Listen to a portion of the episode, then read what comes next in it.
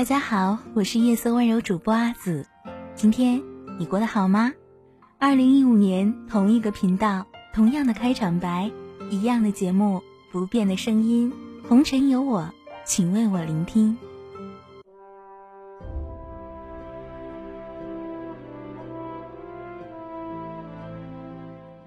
这个时候，你收听到的是夜色温柔节目，我是阿紫。今天你过得好吗？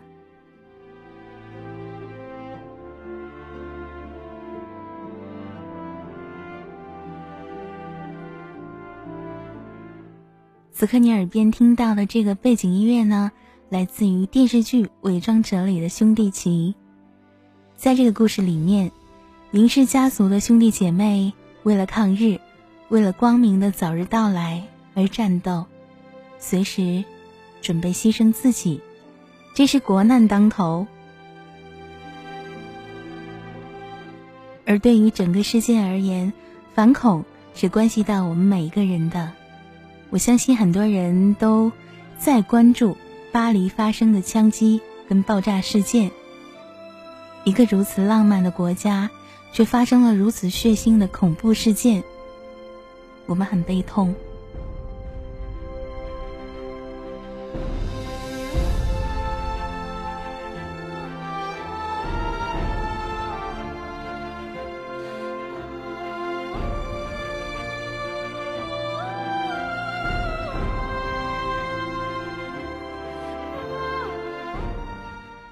那针对恐怖分子暴乱事件，普京很霸气的说：“原谅恐怖分子呢是上帝的事情，我们的任务就是带他们去见上帝。”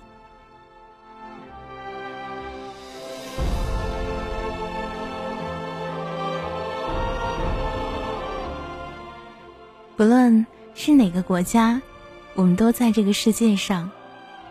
愿此时生者平安。死者安息。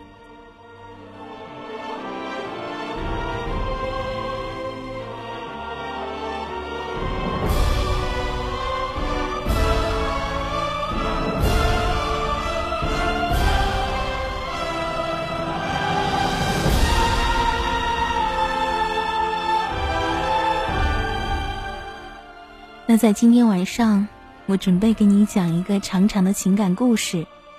他也会有一点悲痛的基调，但是我相信，你一定会从中能够领悟到些什么。我也希望他的悲伤部分不会影响到你的情绪跟好梦。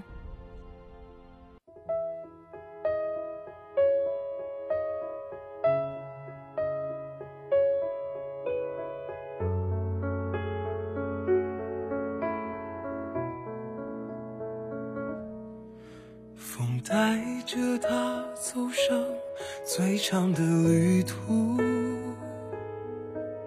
一路跟着晚霞，再没有停下。用着温暖星光，也吻过夜里的花。一路肆意流浪，还记得故乡吗？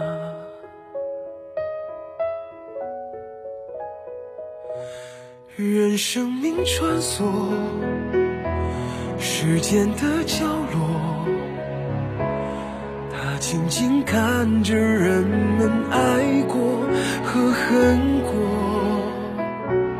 随时间漂泊，随他忘了，我记得他离开他的回忆，中。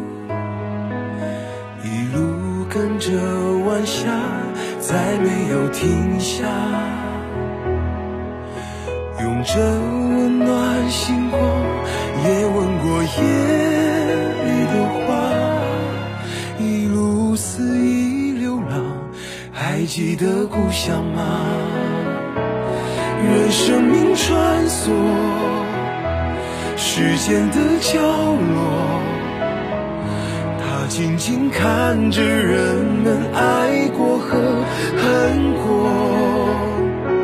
随时间漂泊，随他忘了，我记得他离开，他的回忆重复的活着，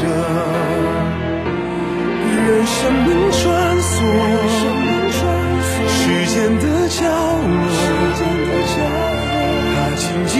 看着人们爱过和恨过，随时间漂泊，随他忘了，我记得他离开，他的回忆重复的活着，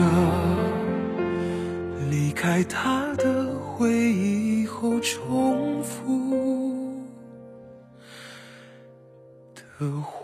车。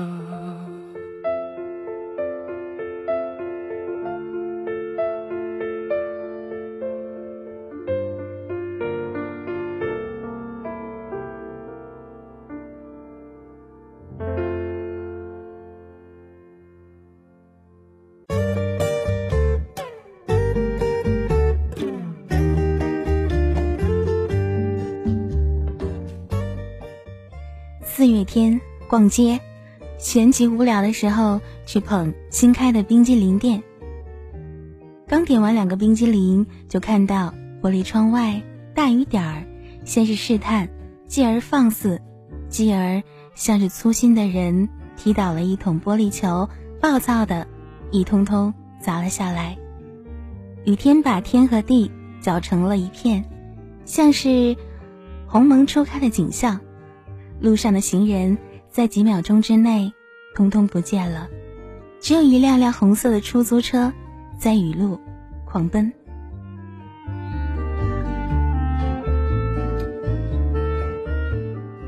我的朋友又说：“我下午还要上班呢，瞧这天气，天公不作美哦。”他开始焦躁。时间一点一点的过去，我们终于起身向外走，没有带伞，只好用皮包。挡住了头，车内塞满了人，我索性把头顶的皮包拿下来，跺跺脚。小时候我就一直喜欢这样踩着水，水花溅在优的裤子上，他狠狠地瞪了我一眼：“你还有心思玩呢？”他始终坚持的顶着那个秀气的皮包，仿佛这样他就淋不到雨了。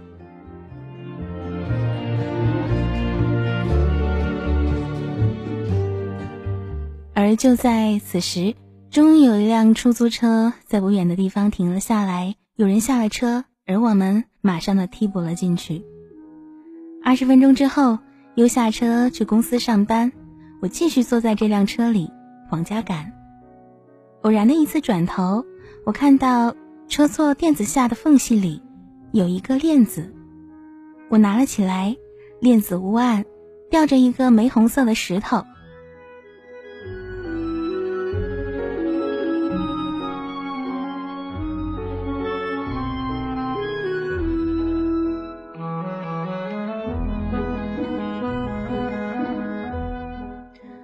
我记不得优的镜上是否带着这样的一块石头，但万一是他的呢？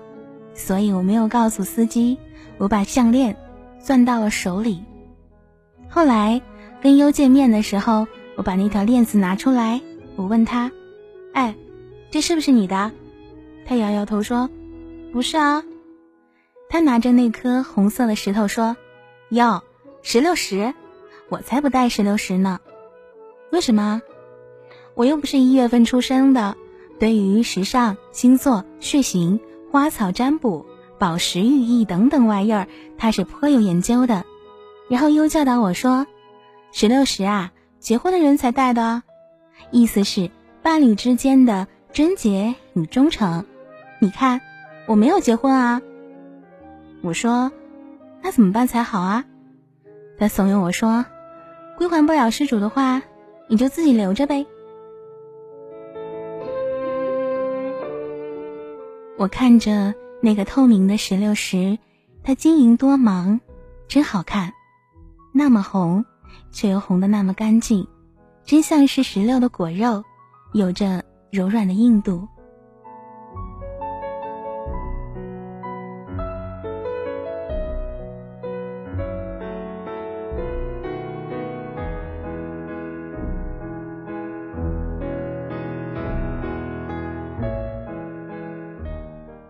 着看着，我突然想，他很可能是雨天里坐过那辆出租车上某人遗落的，但是失主已经无法寻得，我索性将它留下了。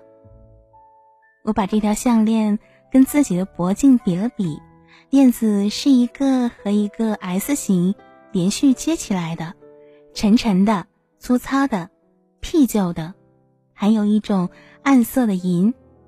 愈发衬托出石榴石的明亮。我喜欢这条项链，就戴上它，配上米色的低领大衣、牛仔裤，披着散发。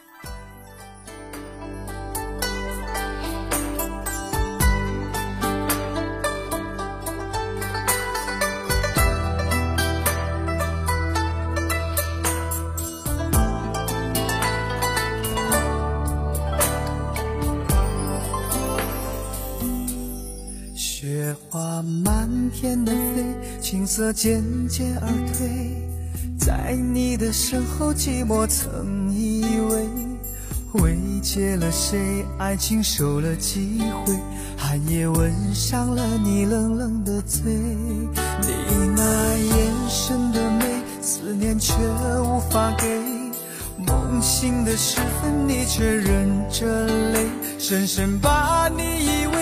染上心的花蕾，我不愿赤手喂养的心碎。你我一生相隔两岸，相守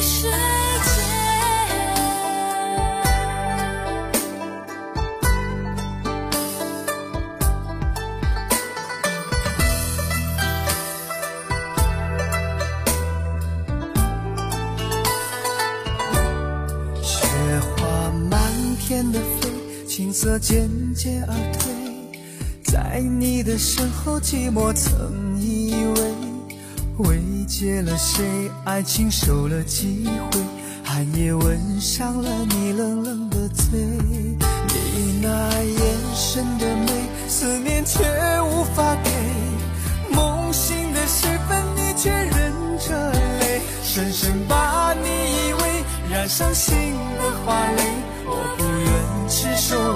的心碎，你我一生相隔两岸，相守每一天，三生眷恋，四季无言的偏见。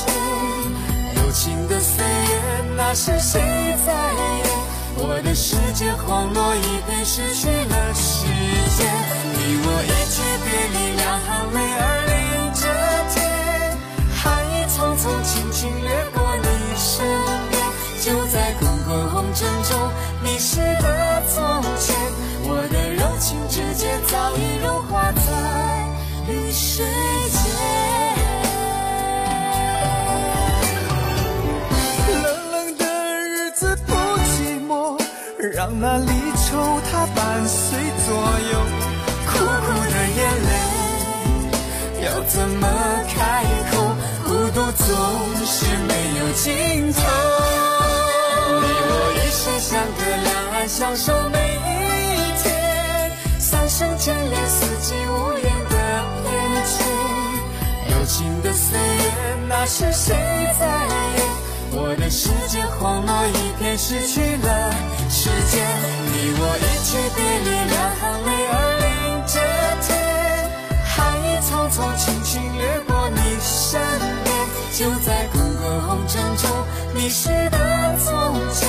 我的柔情之间早已融化在云水间。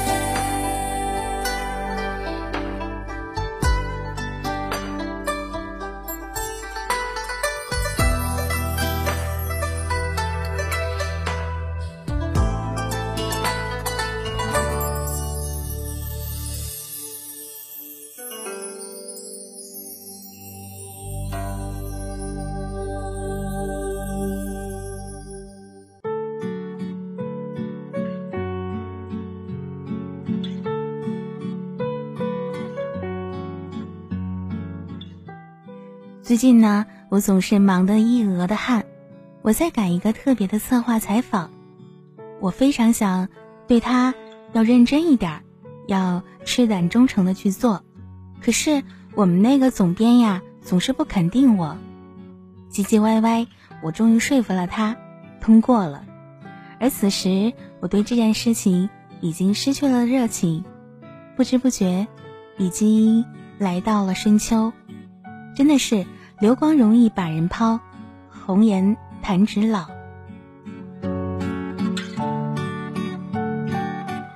我在想啊，终于可以好好过一个周末了。无论如何，快乐还是最重要的。中午出门，天气还不算冷，我穿了毛衣。这次穿的是黑色的，同样是低领，低到锁骨以下，可以把那条石榴石的项链找出来戴，红与黑。永远是情场高手的搭配。我对着镜子，不自觉的嘿嘿冷笑。我约好了我的闺蜜优，在上次的那个冰激凌店碰面。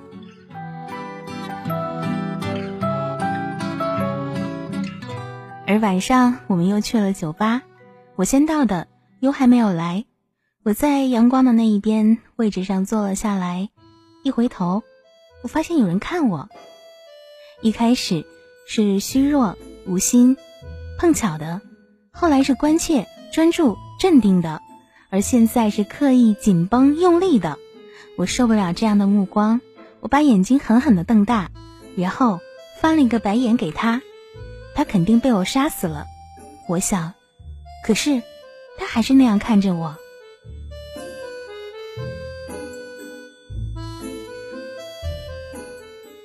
我被挫平了半截的锐气，我软弱下来，我开始认真的看着他。他大概是一个三十五到四十岁之间，脸色雪白，穿着宽松的大衣、牛仔裤，头发略长，不脏，眉心宽敞，长得很大方，眼睛，嗯，眼睛很漂亮，是男人少有的水汪汪的大眼睛，一看便知道一定是一个情感。丰沛的人，只可惜这一刻，这双眼睛装满了烦躁和失眠留下的疲倦，当然，还有一股悲伤。他一定是一个有故事的人。我看他干嘛？于是，我扭过头看窗外。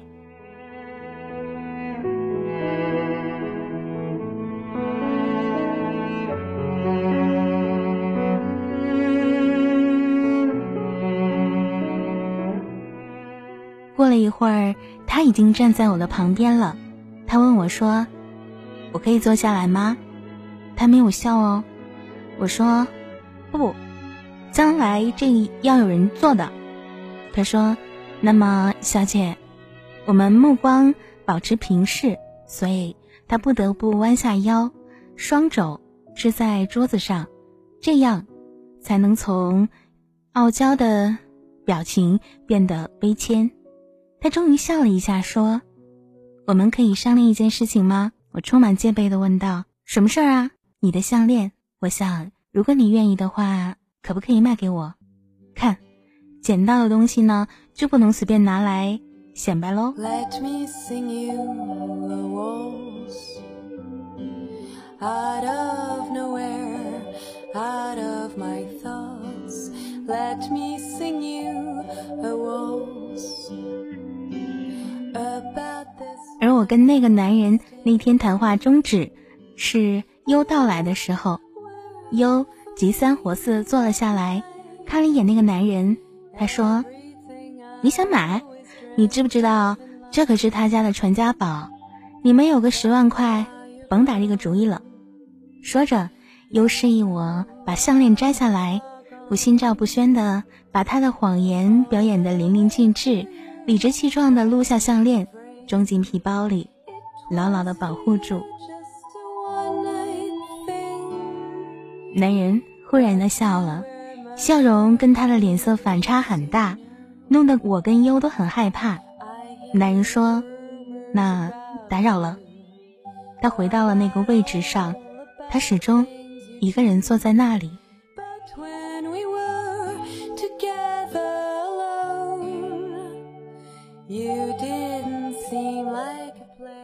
优若无其事的把冰激凌四下一扫，清光了，然后说：“快快快，我们去打网球吧。”而这个下午，我当然没有想到那个日子和那个男人对我以后的生活意味着什么。我是说，我其实一开始早应该把那条项链送给那个男人，我不该跟优玩这种恶作剧的游戏。我在路上跟优说，我觉得项链可能是那个男人的，可优说，傻瓜，怎么可能那么巧？再说了，即使是他的，谁让他弄丢了呢？在打球的时候，我把项链戴到了颈上，生怕它丢了似的。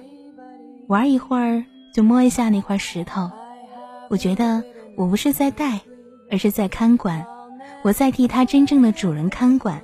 虽然这个主人是谁我不知道，虽然这件事儿真的与我没有什么关系。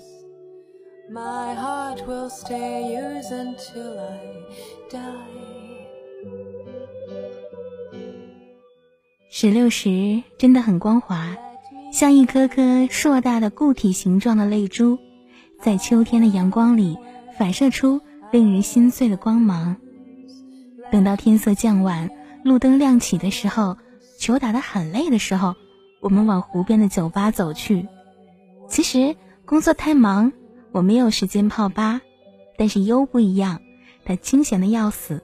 在这个酒吧里呢，能邂逅的男人都有统一的气质，那就是类似于画家、愤青这种文艺腔的青年，他们具备相同的酸文假醋的华丽气质，而这一点却是优最欣赏的。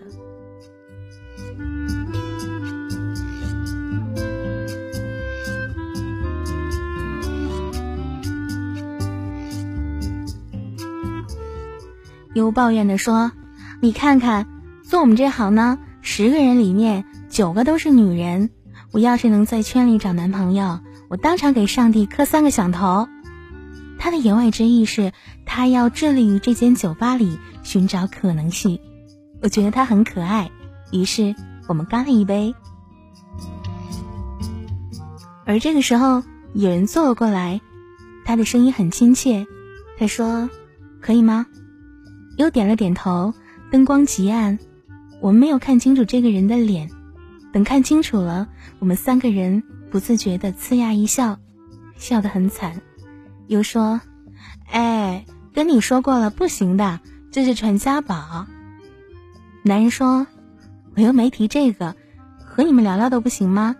我说：“好啊，那就聊聊呗。”男人给我们点了两杯花里胡哨的果汁，还有爆米花，然后说：“女孩子呢，少喝点酒，对皮肤好。”等果汁端上来之后，他目光转向我们说：“现在，我给你们讲一个故事吧。”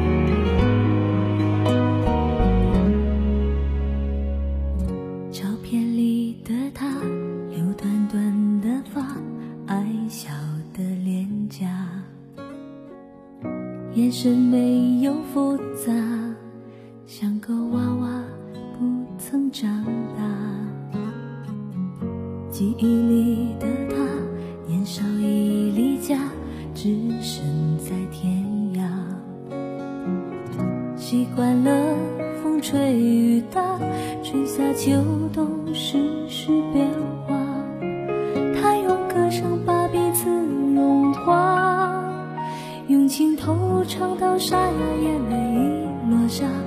他的笑容把陌生融化，融化了距离，在等待你和我再次出发。我走遍天涯海角，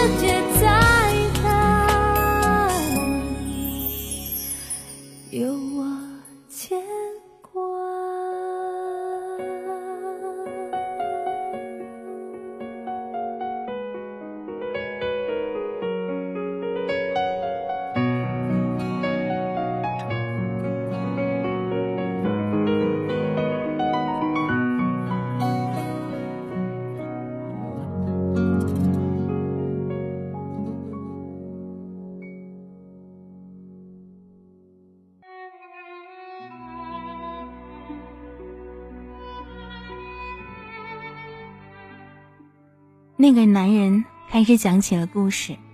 他说：“有一个男人，有一个女人，这般陈词滥调，我们忍不住想笑。”他继续讲：“男人很爱这个女人，女人也很爱这个男人。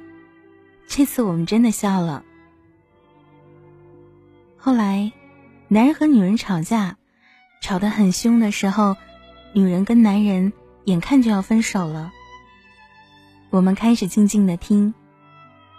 他继续说：“偶然的一天，男人突然赚到了一些钱回来，给女人买了一条项链。我把手放到镜上，他笑了笑，用眼睛示意我别紧张。他说，然后他们又和好了。后来就又吵架了。终于有一天。”女人走了，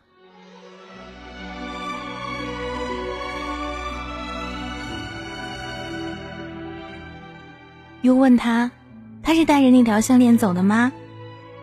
是的，他走的时候，给男人留下了一张纸条。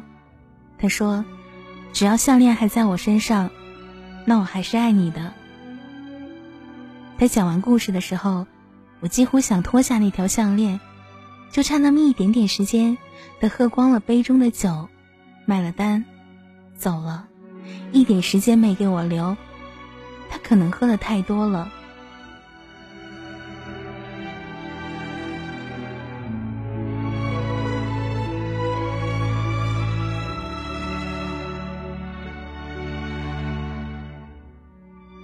又问我：“你这条项链到底是哪儿来的呀？”我说：“我不是跟你说了吗？捡的啊，出租车上捡的。那没准就是故事里的女人的。”我没吭声，我们同时沉默了。隔了很久，我才说：“这条项链不在他身上，那他不再爱他了吧？”那天晚上，我和伊欧一起搭车回去。我先把伊欧送到了家，继而向前走。突然想，如果我把项链摘下来，放在一辆出租里，也许下一个人会捡到它，也许这条项链会不停的流传下去，没准儿会回到那个女人的手上。你说，那该多好啊！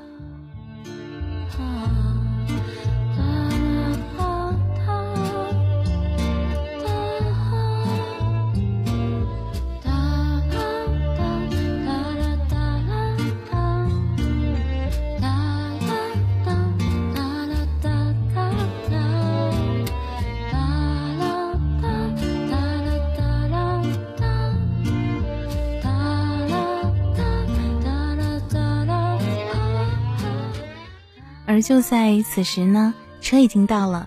深夜十二点的大街，路上除了我，根本没有其他行人。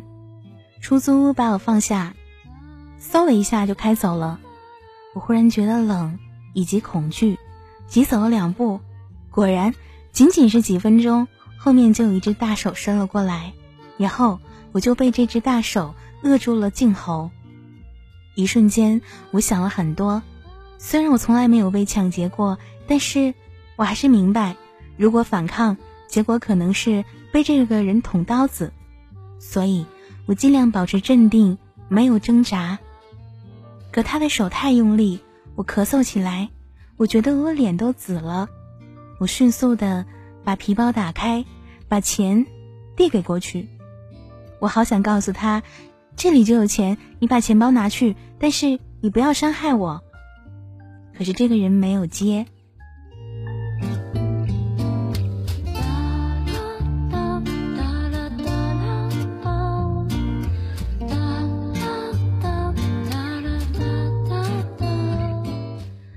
他把我拉到了路灯的很光亮的地方之外，而这时碰巧有一辆运货车开过，他从后面抱住我，我们此刻的姿势像是从抢劫者。与被抢劫者变成了一对深情的眷侣。货车司机即使看到我们，也一定会以为这是一对儿情侣。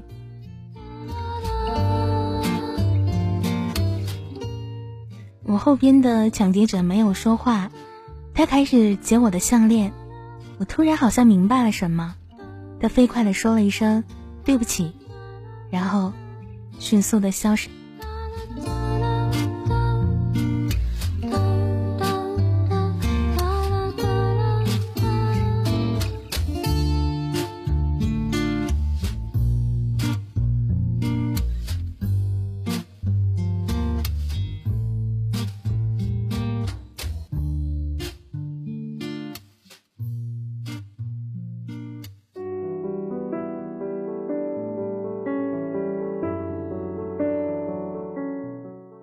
回家以后，在卫生间的灯下，我对着镜子查看自己的伤口。我的脖颈上有五个深深的指印。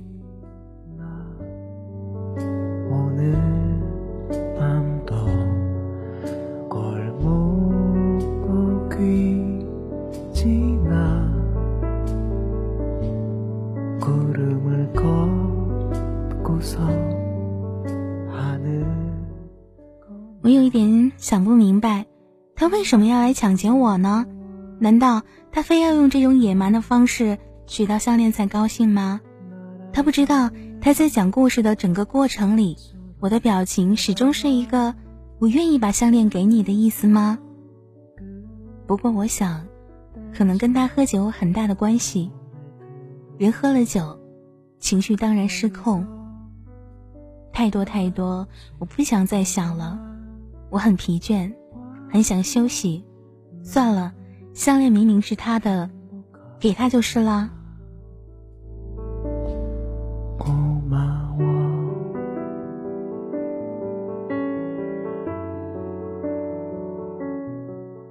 可是我怎么也睡不着。我发现我一直在否定他、看不起他的同时，帮他寻找一些合理的解释，还一边不停的告诉自己去解释、去理解他的做法。我发现。我一直都在想着他，那个穿着毛大衣、脸色雪白的男人。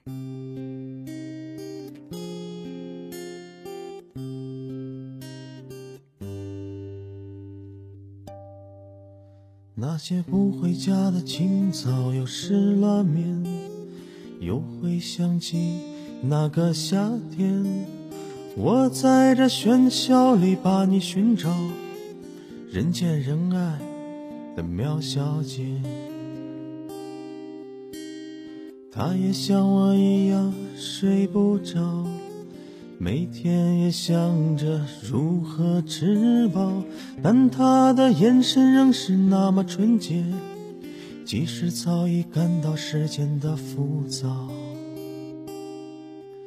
可是再见吧，再见吧，苗小姐。能否原谅那个招惹你的少年？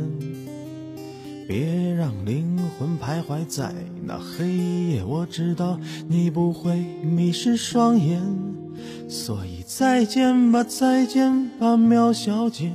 你不会理会我出现过的昨天，跟随那一缕阳光，就能找到最美的世界。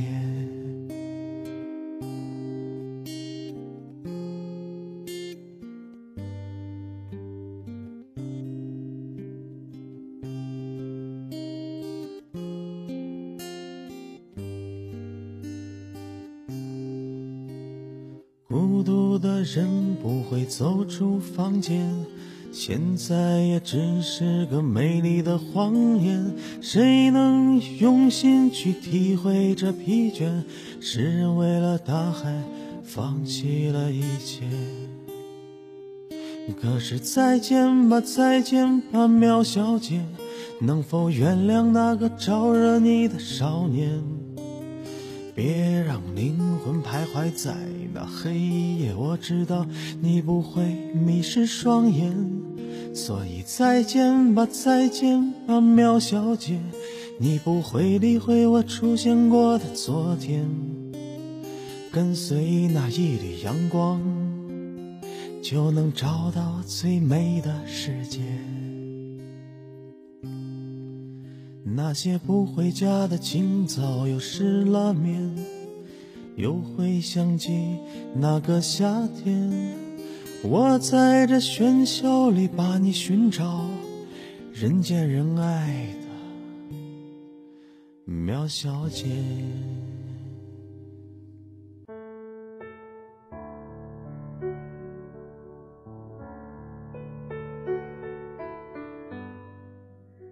当我的颈上的伤痕很快要消失的时候，我无意间路过那家冰淇淋店。那天是我很不开心的一天，所以决定去吃冰淇淋。吃完两颗之后，我走了出来，在玻璃门打开的瞬间，我突然看到店里坐着一个似曾相识的男人。他没有注意到我，他只是专注的看着外面。他的神色那么镇定，让人觉得多看一眼都在打扰他。窗外阴天，雨季马上就要来临了。他在干什么？他还在等他吗？那个丢失了石榴石的女人，等待他的爱人吗？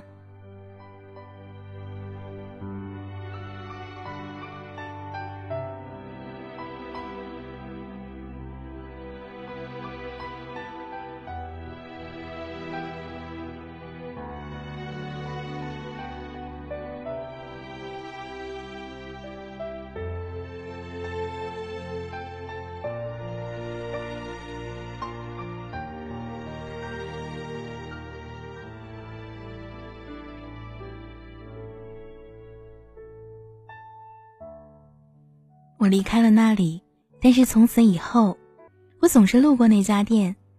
我知道我在欺骗自己，每一次进那家店，我都不自觉的跟自己汗颜：“瞧，你又来了，你不是已经害怕他了吗？可是你为什么一次次来到这里呢？你疯了吗？”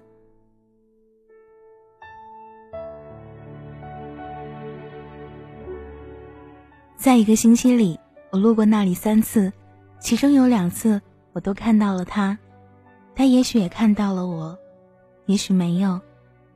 他清白的一张脸，谁也不相信他曾经是一个抢劫犯。是的，抢劫犯。他的脸那么清澈，真的没有一点一点的为非作歹的嫌疑。他颈上挂着那条石榴石的项链，我总想起他，还有他讲的那个故事。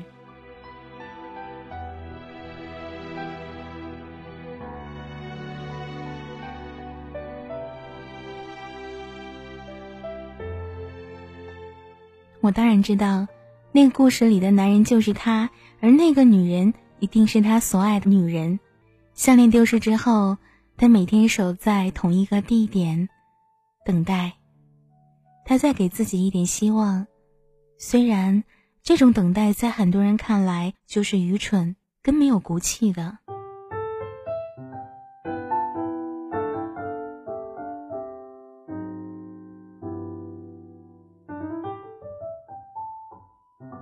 终于有一天，我走了上去，我问他：“这里可以坐下吗？”“对不起，这儿将会有人来。”他显然认出了我，他对我笑了笑，他的回答是我们第一次遇见时我曾经说过的话，而我发现我也在重复他的动作。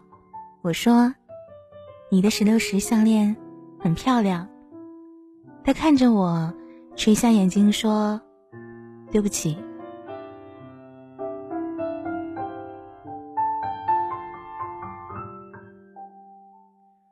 我直起了身子，原来他什么都清楚，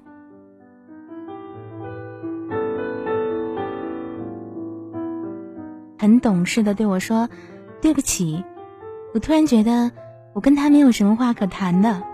我走了出去，他却在后面跟着我说：“你要去哪里？”他像一个无助的小孩，询问着一个可以照顾他的大人。我的心软了，我说。不如，我们去喝一杯酒吧。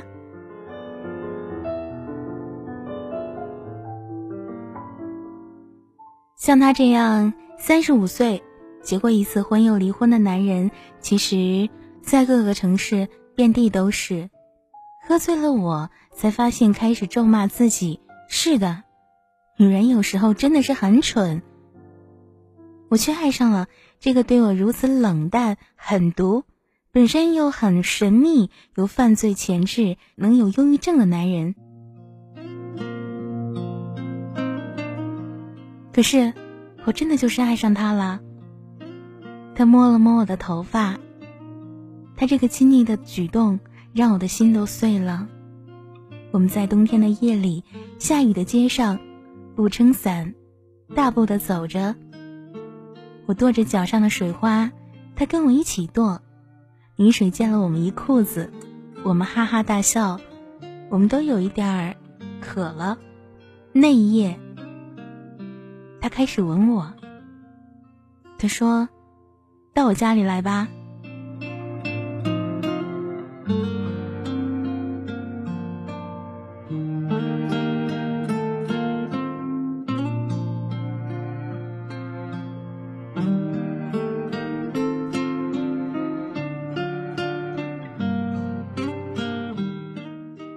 到他的家，他的床铺是麦壳色的床单，床的旁边有厚厚的书，没有书架，但是书放的很整齐，像一座小山。我真的很喜欢他，我喜欢有这么多书的男人，这个忧郁异常饱满的男人，这个我可以用爱情纠正他的男人，这个有无限可能的男人。我问他。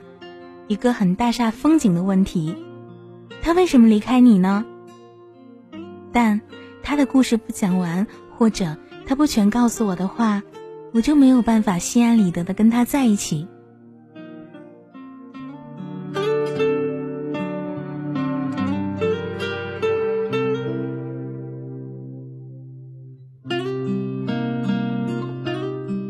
他说：“因为我没有钱。”我看着他，那一刻，我把他紧紧的抱住，像抱着一个小孩一样，紧紧的保护着他，不让他受一点点的伤害。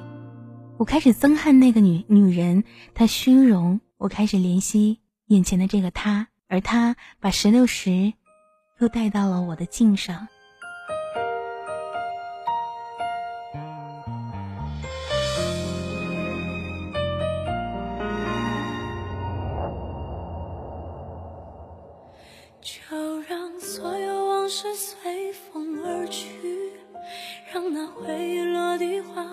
你，静静地，静静地，我的世界又下起了细雨，你也无需有太多的言语，也会拥有不同的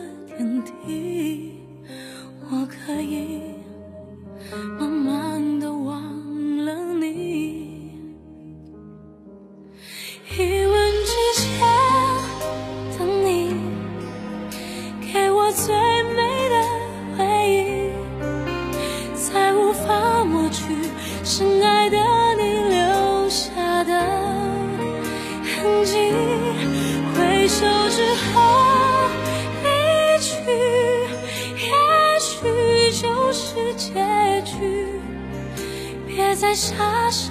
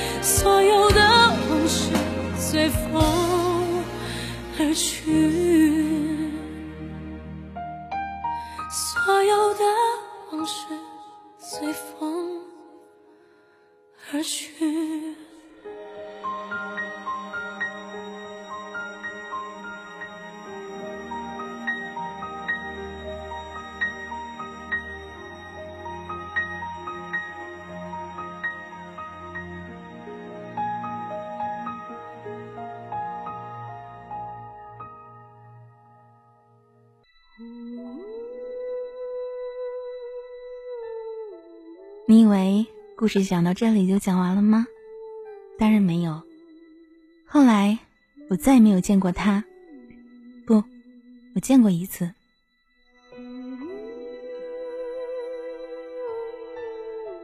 那是在那条街上，据说是本城最大的赌场。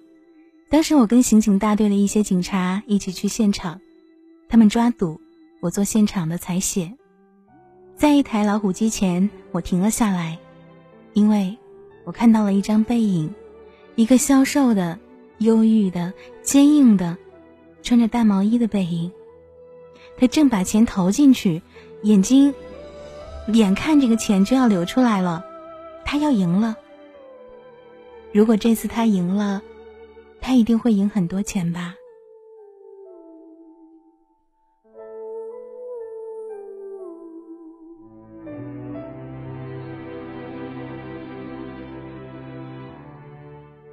其实很多事情，很多人没有我们想象的那么简单。一个文明、温热、有爱情的男人，在失去爱情之后，或许在想抓住爱情的瞬间，他可能会变得粗野、古怪、冷漠。他一定常来赌，并且一定赌赢过。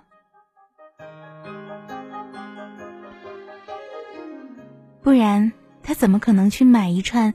价值不菲的石榴石呢，像石榴石子一样透明的纯粹。他把这块石头送给了最爱的女人，他一定跟那个女人撒谎说：“我赚了钱，我不再游荡了。”那个女人一定高兴过，相信过，被打劫过，但她也一定同我一样见过这张令人心碎的背影。彼此都起码觉得释放那天我放弃了采访，独自在雨里搭了一辆出租回家，在雪白的车垫上，我放下了那一条石榴石的项链。再。做情人，做只猫，做只狗，不做情人，做只宠物，至少可爱迷人。和你不瞅不睬，最终只会成为敌人。沦为旧朋友，是否有情深没有心，只像闲人。若有空，难道有空可接吻？注定似过路人，陌生，你怎么手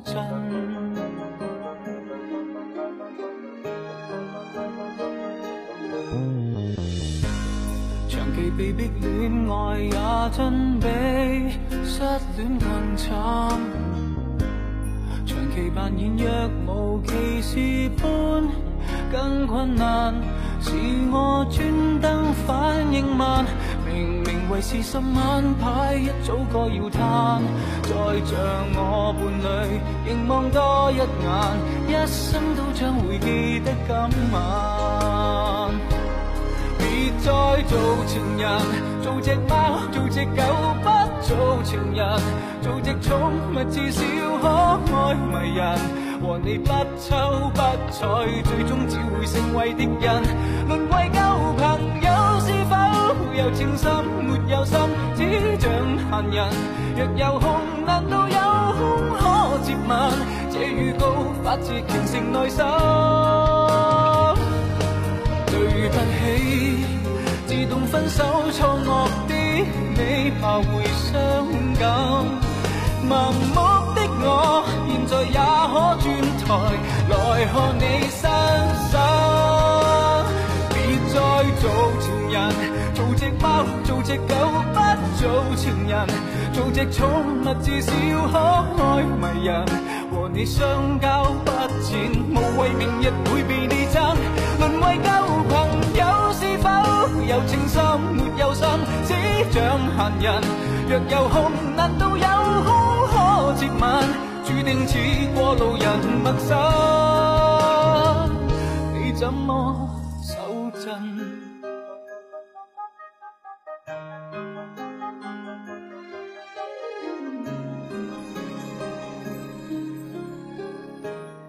好啦，故事到这里，真的应该结束了吧？而那条石榴石的项链究竟何去何从呢？它已经不重要了，重要的是你应该知道什么东西可以捡起来，而什么必须要放下去。这里是夜色温柔，平安喜乐，勿忘心安。我慌乱的记忆，跌跌撞撞，告诉自己。眼里会不安的小情绪，太害怕失去，太深。